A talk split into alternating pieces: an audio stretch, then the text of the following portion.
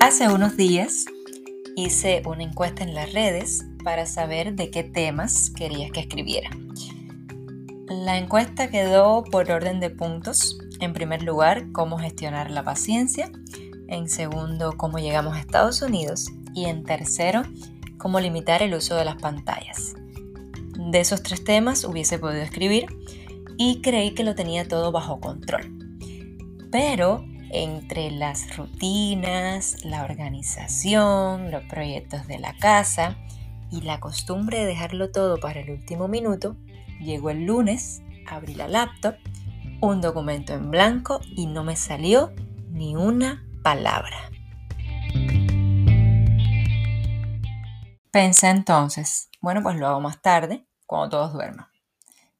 Como si no me conociera, y como si yo no supiera que no tener el control me desequilibra. Pero claro, ahora seguramente eso no me iba a pasar porque ya no estoy trabajando fuera, en casa todo está bien y no hay nada que echarle la culpa. Bueno, pues me acosté y a los 10 minutos tenía un corte digestivo.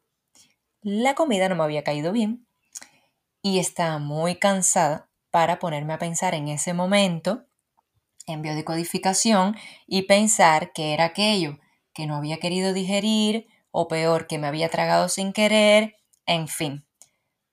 Simplemente di muchas vueltas hasta que me dormí. Pero ¿qué me sucedió entonces cuando desperté sabiendo que era martes y que no tenía listo ni un audio del podcast? Pues colapsé.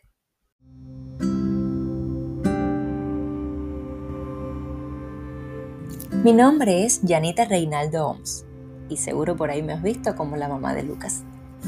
Quiero que en estos minutos que tenemos estés atenta y atento. No soy una experta, no tengo todas las respuestas, solo tengo unas ganas enormes de compartir contigo todas esas experiencias que me llevan hoy a estar más cerca de mi propósito. Mirar más adentro, responsabilizarme con mis emociones, amarme más y convencerme de que cada cosa sucede por una razón y en el momento preciso. Eran las siete y media de la mañana y parecía que me había tomado una Red Bull. Empecé a fregar, a recoger, quería correr, en fin. Pero entonces me comenzaron unas pequeñas taquicardias y entendí, porque ya me conozco, que estaba teniendo un ataque de ansiedad. Paso número uno terminé de fregar y hacer eso que estaba haciendo.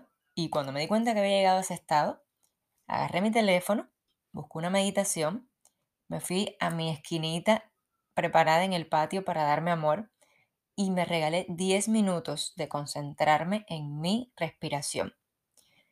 Pasó un tiempito y sentía que las exhalaciones estaban saliendo como en bloque, o sea, no estaba saliendo de manera fluida.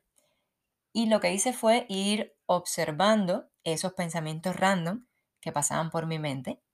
No los juzgué, no traté de que se fueran, simplemente observé.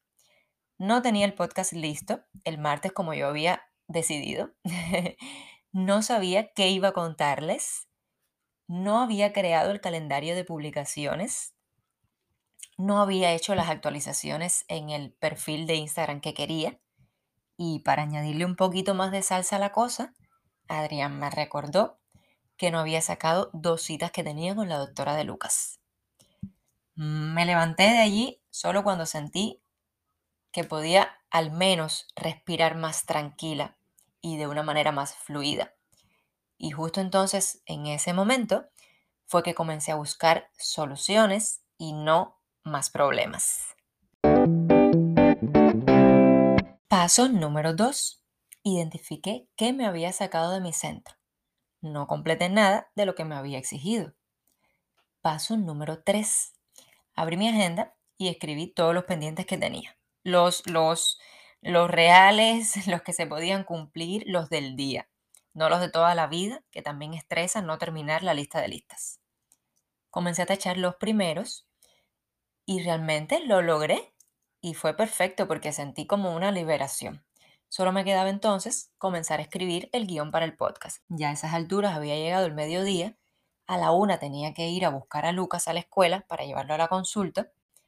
Sin embargo, ya yo estaba como más liberada, me sentía más tranquila, estaba más feliz porque vi que había tachado tareas. Me vestí súper lindo y pensé, muy bien, puedo ir escribiendo por el camino en el teléfono y así avanzar un poco. Bueno, ¿qué pasó? Entre el tiempo que estuvimos en el hospital, el tráfico, recoger a mis sobrinas, llegamos a la casa a las 7 de la noche. Y para ponerle más sazón al día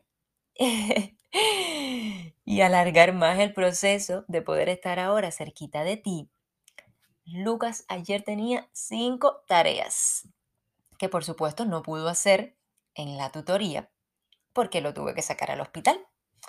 Dos las hicimos mientras paramos a comer algo en, en la mesa de un restaurante y las otras tres cuando llegamos a casa. Quizás creas que, que esta historia es un sinsentido, pero realmente a mí me trajo muchas experiencias y de eso va este espacio. Recuerdas que te dije que compartiría y me permitiría amar, reír, perdonar, pero también llorar, gritar y gestionar y compartirte el proceso. En otro momento de mi vida, o quizás en un día con menos tolerancia, me hubiese roto. Pero ayer yo me permití recordar que este podcast nació de la necesidad de compartir algo que yo podía utilizar para cambiar una percepción, para compartir cuando yo estaba feliz.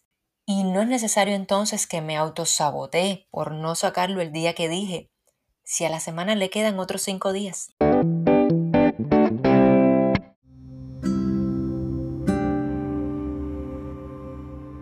Cuando pierdo el control sobre las cosas, me pongo ansiosa. No es necesario que reprima esa emoción pero sí es muy importante que aprenda a observarme. Y si ya sé cómo voy a reaccionar, mínimo debo evitar enfadarme y quejarme por algo que ya sé que va a pasar.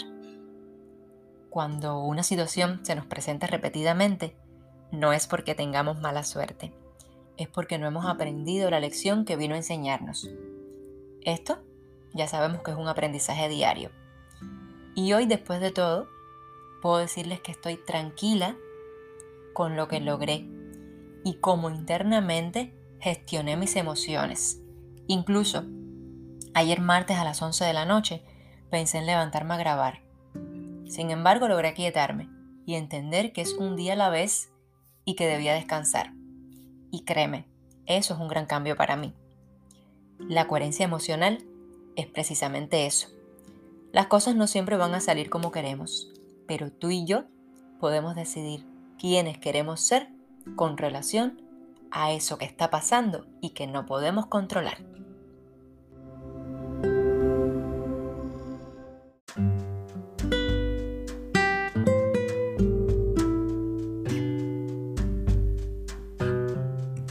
Hasta aquí lo que te tenía preparado para hoy. Mi única pretensión es que te vayas convencida y convencido de que todos hacemos lo mejor que podemos con la conciencia que tenemos. Y si estás dispuesto, siempre encontrarás una nueva manera de percibir. Gracias por llegar hasta el final y acompañarme en este proyecto. Si te ha gustado el capítulo de hoy, si vibraste a mi misma frecuencia, dale a me gusta y comparte. Así podremos acompañar a más personas como tú, como yo. Te espero en el próximo episodio y hasta entonces nos vemos en las redes. Chao.